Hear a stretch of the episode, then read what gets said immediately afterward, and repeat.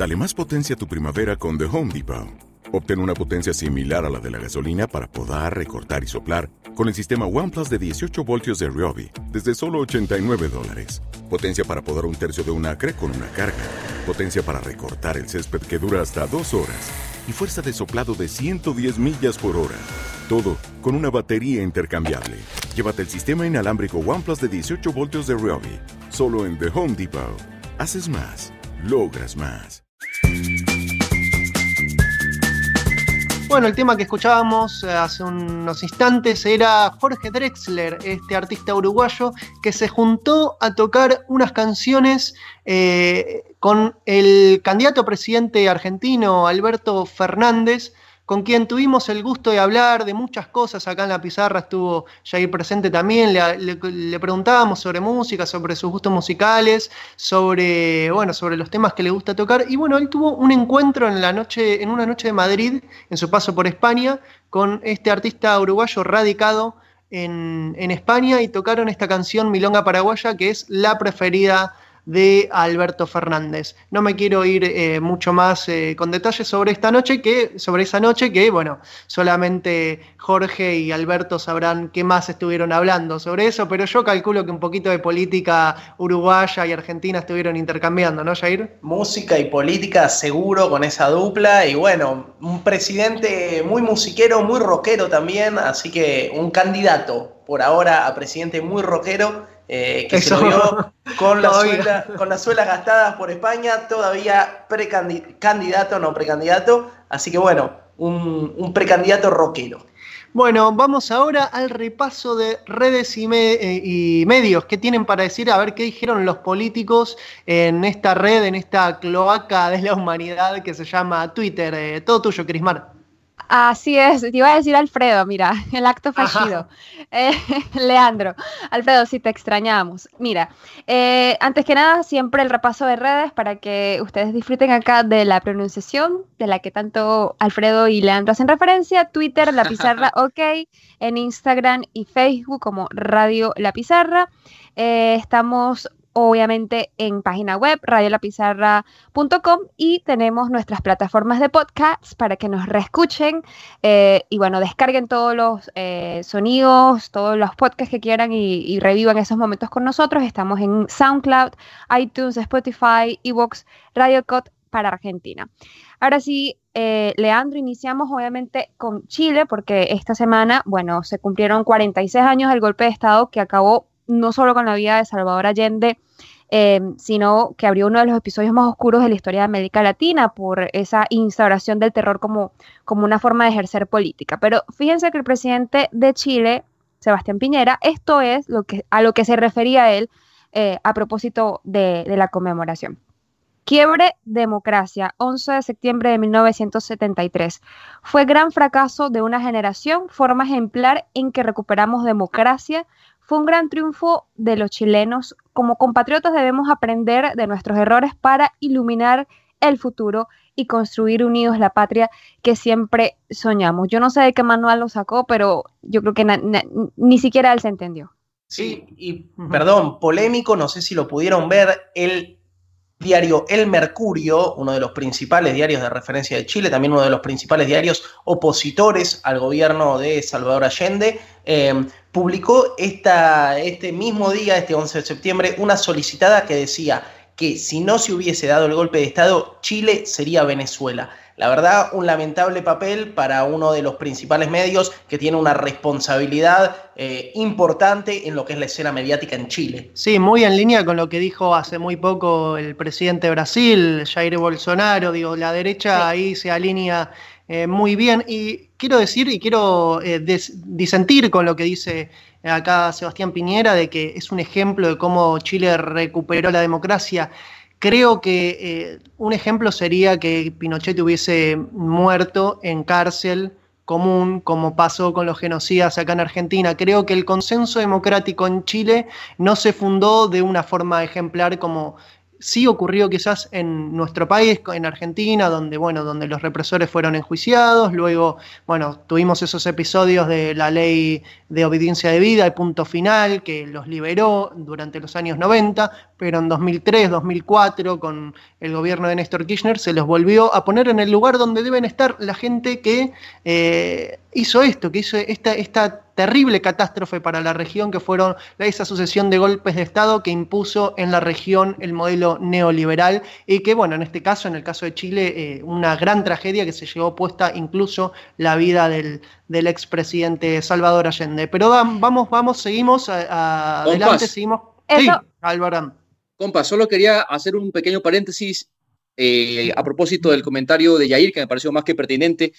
Hay que destacar de todas maneras que dentro de esta miseria ¿no? del diario El Mercurio, que ya sabemos para dónde apunta el Mercurio, hay que destacar el papel de estos 50 periodistas que no eh, contentos con esta imposición editorial, no tuvieron ningún reparo en salir a protestar. De hecho, esto, esta noticia dio la vuelta al mundo se manifestaron frente a la puerta del edificio del diario trabajadores del Mercurio para decir con un cartel exactamente esto, el inserto no me representa y no al negacionismo. Me parece más que destacable que trabajadores de la comunicación de una empresa eh, periodística hayan manifestado su descontento con esta imposición editorial para sacarse del sombrero, creo que lo comentamos en el chat, sería digno para un premio Messi, compas.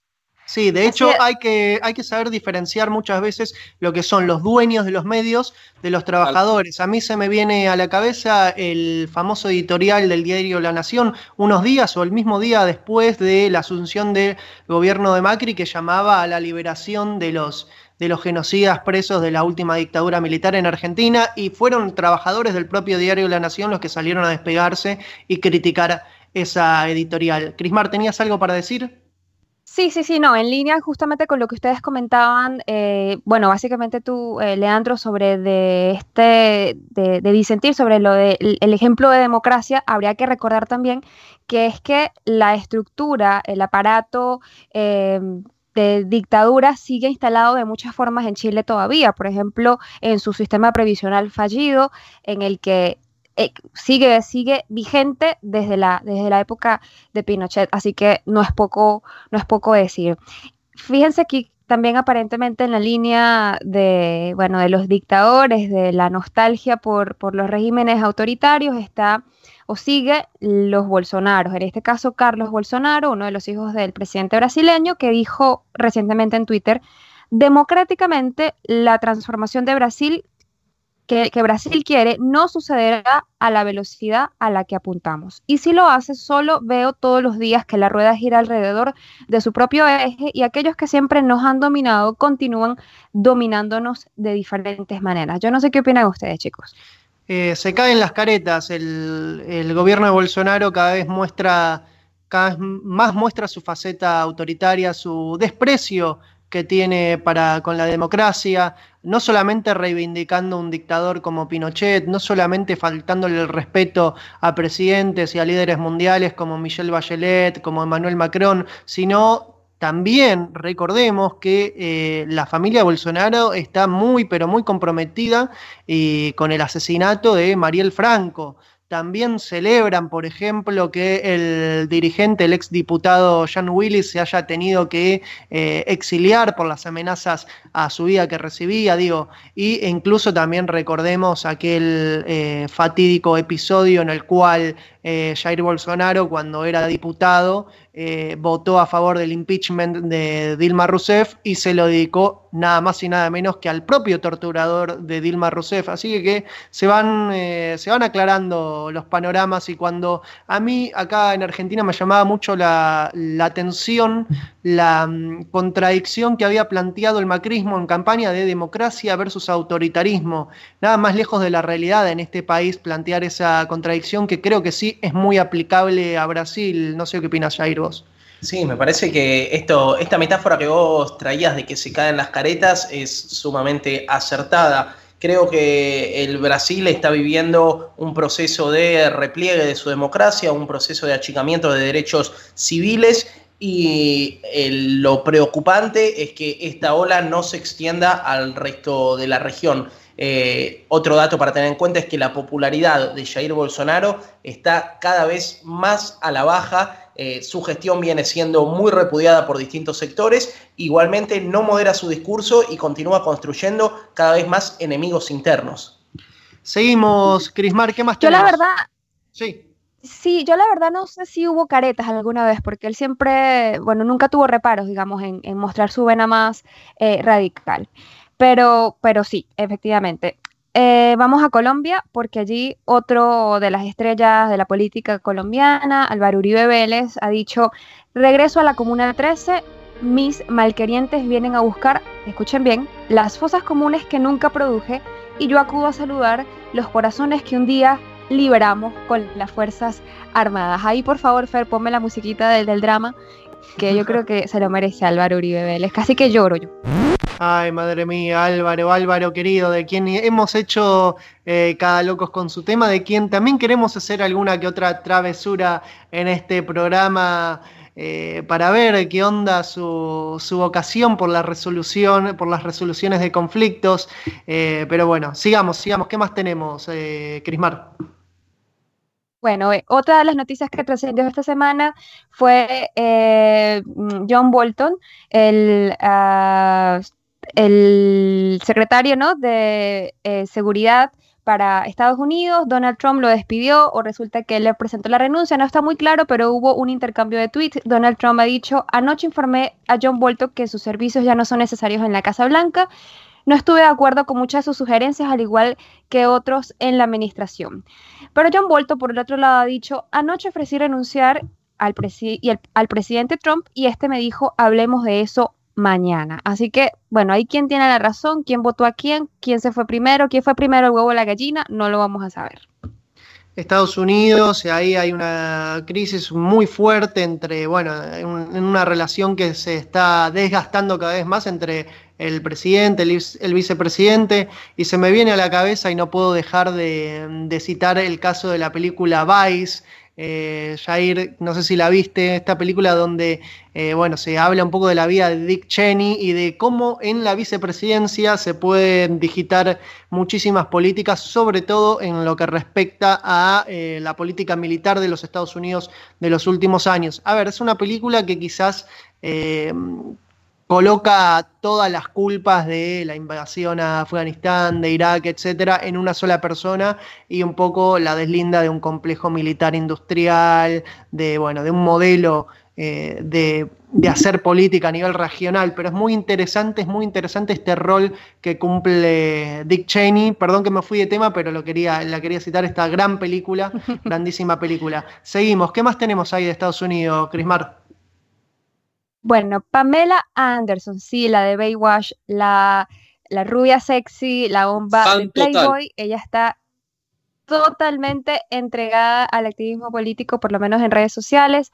Se le ha visto tuiteando de absolutamente todo y uno de los más recientes dice así, yo creo que es obvio a la mayoría, excepto tal vez al presidente de los Estados Unidos, está siendo utilizado solo como un payaso de distracción barata. Sus tweets están destinados a ocupar las noticias, mientras cosas mucho peores están sucediendo entre bastidores. ¿Y cuánta razón tiene? Me recuerda un poco una situación que se está dando en Argentina con también una modelo mediática eh, muy famosa, Luciana Salazar, quien en el último tiempo también ha empezado a ocupar un rol preponderante en la red social Twitter con comentarios políticos con muy buenas fuentes. Eh, un paralelismo quizá entre dos rubias, voluptuosas, famosas actrices y modelos, una en Estados Unidos y otra acá. Lean, ¿qué me decís? Sí, bueno, recordemos que Luciana Salazar viene de tener relación con la política, con, bueno, con el ex director del Banco Central Argentino, Martín Redrado, actual economista, que dicen que es de consulta eh, del candidato presidencial Alberto Fernández. Hay un misterio, un halo misterioso de quién es la fuente que filtra toda esta información hacia Luciana Salazar, que se ha convertido casi en eh, un ejemplo de periodismo en Argentina porque es la que tiene la primera información. Pero quería destacar también que Pamela Anderson hace tiempo, ¿no, Grismar, que viene eh, a ver, trabajando su perfil de activista político? Con paz. Sí, sí, sí, tiene rato, tiene rato en eso. Sí, Abraham. De hecho, eh, Pamela Anderson, eh, les recomiendo mucho, la semana anterior, apenas hace algunos días, eh, mantuvo un debate. Recuerden que Pamela Anderson ha sido muy cercana a Julian Assange. parte de su activismo gira en torno a la defensa del trabajo de Wikileaks y hay un debate acalorado, muy bueno. realmente confronta de una forma magistral Pamela Anderson a la hija de John McCain, Megan McCain. Les recomiendo mucho ese intercambio. Es impresionante los argumentos, como un arsenal de ideas. Pamela Anderson acorrala, a la hija de McCain y bueno, la deja muy mal, muy mal parada en el tema Wikileaks. Para quitarse el sombrero, Pamela Anderson es una mujer excepcional, con la cabeza muy bien amueblada, aunque muchos la quieran estigmatizar por su belleza, porque además exuda belleza física, pero sobre todo mental. Mis respetos. Ay, Abraham, mira, bueno, soltó la cédula allí, le gusta la, le gusta la Pamela. Bueno, vamos a continuar con redes, y enredos, em, porque, bueno, vamos a Argentina justamente. Sí sé de quién hablan, Luciana Salazar, porque de hecho hace poco eh, tuiteó algo que decía como que un reciente exministro se había comunicado con Alberto Fernández ofreciendo información y colaboración aparentemente a cambio de clemencia. Así que bueno, habrá que ver quién, quién, es, quién es quién. Es quién. bueno, de Argentina, Alberto Fernández, justamente, Ay, Dios mío, ¿quién será? Alberto Fernández, candidato a la presidencia argentina, ha dicho a propósito del Día de los Educadores, de los maestros, hay quienes piensan que la educación es un gasto, para nosotros es una inversión a futuro para tener una sociedad con mejores ciudadanos. Esto yo creo que como, digamos, a contraparte de lo que decía Mauricio Macri, presidente de Argentina, en el que él era como que, bueno, hay que, hay que acordarse de los profesores aparentemente solamente en el día en el que se les celebra, chiques. Eh, Crismar, ¿y Macri tuvo alguna mención también sobre el Día del Maestro en Twitter? Sí, sí, sí, Macri tuvo una mención muy escueta sobre el Día del Maestro, ha dicho... ¿Qué fue lo que ha dicho? Básica, sí, ha dicho básicamente que... Mm, que es importante apoyar a los maestros en momentos difíciles más que nunca hay que tener presente la educación, que la educación es la que hace crecer al país. Eso fue lo que dijo. Bueno, recordemos que el, presupuesto de educación, el presupuesto educativo nacional, eh, sufrió un recorte de casi el 17% y la inversión educativa real por alumno tuvo un descenso del más del 20% entre 2016 y 2019. O sea, esto se contrapone muchísimo con lo que dice Macri en ese tuit y eh, también recordemos que eh, la, inversión en, investigación y desarrollo fue del 0,26% del Producto Bruto Interno en 2018, en lugar del 0,53% que había tenido en 2015. Es decir, Macri redujo todas las partidas presupuestarias que refieren a la educación, al desarrollo científico y tecnológico a lo largo de su gobierno, por lo cual está en lo cierto Alberto Fernández diciendo que es una preocupación de ellos aumentar eh, aumentar el presupuesto de educación, porque de hecho, exactamente, de hecho durante los, dos, los tres gobiernos kirchneristas la inversión eh, ha aumentado muchísimo, tanto en educación como en ciencia, en tecnología, de hecho se eh, inventó el, se creó el Ministerio de Ciencia, eh, digo, o sea, a los hechos nos remitimos sobre esto y también recordemos que es el mismo Macri en, en campaña, creo que en 2015 había dicho, ¿qué es esto de universidades por todos lados? Eh, criticando la creación de universidades que se llevó adelante durante el gobierno del, kirchnerismo. Recordemos que durante el gobierno de Macri no se creó ni una sola, ¿no, Jair? Sí, de hecho, en esta misma conferencia a la que refería Crismar eh, de Alberto Fernández, el candidato fustigó a, tanto a Mauricio Macri como a María Eugenia Vidal con estos dichos poco felices como cuando se había referido a las universidades públicas y había dicho que los pobres no llegan a la universidad. La verdad, una concepción lamentable, pero un sincericidio de parte de, la dirigencia de derecha en Argentina y un poco eh, se quita el velo sobre lo que efectivamente piensan sobre la educación. Claramente, este tuit de Macri es un tuit de cortesía para no quedar afuera de la agenda del día, pero en sus hechos nada de esto se comprueba. ¿Tenemos algo más, Crismar, por ahí? Para cerrar ya, redes y enredos, Lenín Moreno, enredadísimo con lo que dice, em, ha puesto, quien no se haya sentido afectado y dolido por los incendios de la Amazonía es porque seguramente hace rato perdió la vista de lo verdaderamente importante y seguramente se refiere a él mismo. ¿Qué dice Abraham? Bueno, ¿qué te puedo decir? Eh, realmente es lamentable, patética la intervención de Moreno, hace mención, como él es amazónico, nació en una provincia del Amazonas, a que él en su infancia estaba conectado con los insectos de la Amazonía, que jugaba con las culebras, con las serpientes, y en fin, una cantidad de, yo no, te, no sé qué decirte, pero me parece que estaba eh, un poco soñando el presidente en una cumbre tan importante y sensible eh, como la que correspondía, ¿no? Hablar del Amazonas y de las formas de prevenir los incendios. Pero en fin, para el olvido, compas, y si están de acuerdo, nos vamos de inmediato con las perlas de la prensa libre e independiente que se les nota demasiado. A ver qué tienen para decir esos medios, Abraham.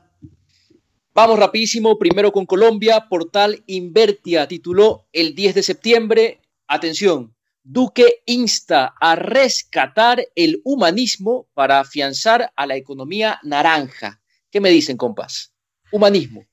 Humanismo y, a ver, recordemos, economía naranja es el otro concepto. Para los que no saben de qué se trata la economía naranja, podemos eh, conceptualizarlo con el ejemplo de Rappi. Rappi es una empresa de capitales colombianos, una empresa que, bueno, eh, se destaca por, eh, no, no solo se destaca por el capital intelectual, etcétera, por que produce servicios tecnológicos, etcétera, sino también que se destaca por tener a sus trabajadores en realidad por no establecer una relación de trabajador-capital, o sea, es... Eh, la precarización absoluta de es la precarización absoluta de las relaciones y eh, es terrible que el presidente Duque ponga esto como ejemplo y que encima diga hay que rescatar el humanismo para afianzar a la economía naranja. ¿A qué se refiere con este eufemismo eh, Iván Duque, no? Bueno, sí, yo creo que eso va, directo para el manual de, eufemismo. De hecho, por ahí dijo que él apoyaba a la economía empresarial. Así que bueno, eso va para el manual de, eufemismo cuando lo estrenemos. No, y desde la lógica, la lógica neoliberal, ¿no? Rappi, la gente que integra Uber y todas estas eh, formas de precarización son todos emprendedores. Así que adelante, muchachos, que sigan adelante en algún momento van a escalar en la estructura social. Vamos con Paraguay de inmediato. Diario Hoy, 11 de septiembre, dice lo siguiente. La pistola de Mario Abdo Stroessner no se desprendía de sus 9 milímetros. El presidente Mario Abdo Benítez causó revuelo, compas, al portar una pistola en su cintura durante un recorrido por el Chaco. Y bueno, este hecho, esta foto, se exhibe deliberadamente así. El presidente paraguayo ha generado comentarios de analistas, historiadores que han recordado que el exmandatario Alfredo Stroessner también andaba armado. Así que, compas, parece que no tiene ningún reparo Abdo en mostrarse ¿no? muy cercano a esa figura con la que siempre lo han querido posicionar. Bueno, está clarísimo que tiene algún referente, ¿no? A alguien, a alguien querrá parecerse Abdo Benítez. Sí, no es casual que este mismo, este mismo personaje sea hijo de Mario Abdo, ex secretario privado personal del dictador Stroessner, y también un tipo que tuvo desarrollo en el ejército paraguayo y formación militar en Estados Unidos. Tres datos que no pasan desapercibidos al momento de entender lo que son estas declaraciones que muy interesantes trae Abraham. Y recordemos que hace muy poco el hijo de Bolsonaro se fotografió con su padre que estaba internado eh, con un revólver en su, eh, en su cinturón. Increíble, la verdad, que de esta forma tan gráfica eh, expongan estas ganas que tienen de que la sociedad se arme y se maten todos contra todos. Seguimos, Abraham. Tal cual, compas. Vamos con Ecuador. Atención con esto. El comercio, 9 de septiembre titula lo siguiente, Jaime Nebot, yo soy absolutamente contrario a la privatización. Y el chiste aquí se cuenta solo, compas, y les amplío la información porque tenemos la voz de Nebot en vivo y en directo para que ustedes puedan escucharlo. Vamos con eso, Fer. Yo soy absolutamente contrario a la privatización, a la venta de las empresas del sector público. Lo que se debe hacer no es privatizar, es delegar la administración previo concurso, competido, siguiendo experiencia, siguiendo rentabilidad para el Estado, para que las empresas se manejen bien. Entonces, ¿qué es lo que pasa? En vez de invertir para perder, se recibe plata y se gana. En vez de contratar más personas, las contrata la empresa privada. Se da el empleo, por supuesto, y aumenta el empleo, pero no con cargo al Estado. ¿Qué más produce eso? Servicios baratos, servicios buenos y no se vende absolutamente nada. Es absurdo que se pretenda vender las eléctricas, vender Petroecuador, vender las compañías de comunicaciones. Ahí lo tenían, compas. Preferí cortar el audio porque si les contaba esto así sin más, seguramente no me creían. Pero sí, Jaime Nebot Saadi, el eterno alcalde de Guayaquil, que toda la vida trabajó con fundaciones privadas, corporaciones de derecho privado, que se regulaban, que eludían eh, controles eh, públicos. Bueno, este señor habla hoy de que está en contra de la privatización. El chiste se cuenta solo, realmente, compas. Les hacía mención eh, más temprano que Jaime Nebot está viviendo una suerte de metamorfosis, ¿no? No solo se ha mostrado con el poncho de los indígenas, no solo habla de que no es ni de derecha ni izquierda, se muestra también un perfil más progre, sino que ahora inclusive está en contra del modelo que toda la vida defendió. ¿Qué angustia deben sentir los grandes lords, los grandes señores de la derecha latinoamericana de no poder decir abiertamente lo que piensan porque en la sociedad quizás se ha formado, eh, se ha consolidado un consenso sobre ciertas cuestiones en cuanto a lo económico, por ejemplo, en cuanto a la intervención del Estado, en cuanto a la participación del Estado en las empresas de servicios, etcétera. Digo, como se ha fundado un gran consenso en muchos países sobre qué rol tiene que cumplir el Estado en la economía con respecto a eso, los señores de la derecha latinoamericana no pueden decir quizás abiertamente por el fracaso que representaron las privatizaciones a lo largo de todos los países, por ejemplo en Argentina, en Ecuador, etcétera, no pueden decir lo que realmente piensan, por ejemplo, y vuelvo a tomar el ejemplo de Argentina, Macri en campaña 2015, eh, diciendo aerolíneas va a seguir siendo estatal, no pudiendo decir lo que realmente pensaba sobre eh, o sea, sobre, la, eh, sobre el modelo neoliberal que él expresa realmente, que es a favor de las privatizaciones. Y ya que mencionas a Macri, lean, bueno, recuerden ustedes que cuando Macri ganó la presidencia en Argentina, uno de los más entusiastas eh, seguidores de Macri, además se aprecia mucho de ser su amigo, es Jaime Nebot, y en su cuenta de Twitter dejó ver un mensaje que dijo literal, que se extienda el triunfo por América Latina. Bueno, compas, resulta que ahora, ante la patética caída de Macri, el candidato progresista Jaime Nebot quiere distanciarse de su amigo y escuchen lo que dijo hace unos cuantos días. Ponle play, Mire, un hombre respetable como es Mauricio olvidó una frase del general Perón. El órgano más sensible del cuerpo humano es este, el bolsillo, que se conecta directamente con el estómago y la satisfacción de las necesidades básicas de un pueblo de cualquier país. La macroeconomía es muy importante para que un país esté bien. Pero si esa macroeconomía no tiene relación con la microeconomía, el estómago y el bolsillo del ciudadano, especialmente el pobre, no es eficaz y no es solidaria, lo que se produce es una grave injusticia social, un gravísimo problema económico y la liquidación de cualquier aspiración política. Eso es lo que tiene que saber un mandatario. Hay que saber conjugar las cosas. Bueno, compañeros, ¿qué más decir? ¿No? Suena ahí la marcha peronista, entra, ingresa Jaime Nebot con los dedos en B. ¿Quién lo iba a decir que este señor de la derecha ecuatoriana iba a citar a Juan Domingo Perón, iba a criticar a Macri y hasta casi que iba a celebrar el triunfo de Alberto Fernández. Eh, ¿Tenemos algo más por ahí, Abraham? Increíble, comba. Bueno, y de Ecuador, una perlita más. El Universo tituló el 11 de septiembre, gasto para Mundial 2030 sería menor que el de Qatar 2022. Aquí un poco de contexto. Recuerden que Lenín Moreno, eh, el lunes de esta semana, anunció sorpresivamente que Ecuador estaría contemplando organizar una cita mundialista en el año 2030. El Ecuador, austero de Lenín Moreno, ahora empieza a acariciar la idea de organizar un mundial. Bueno, escuchen lo que dijo la secretaria del deporte tras esta forma de soñar del presidente ecuatoriano. Escuchen. Uno de los principales reparos que presentan los que cuestionan esta idea tiene que ver con el tema económico. Yo sé que no es su tema,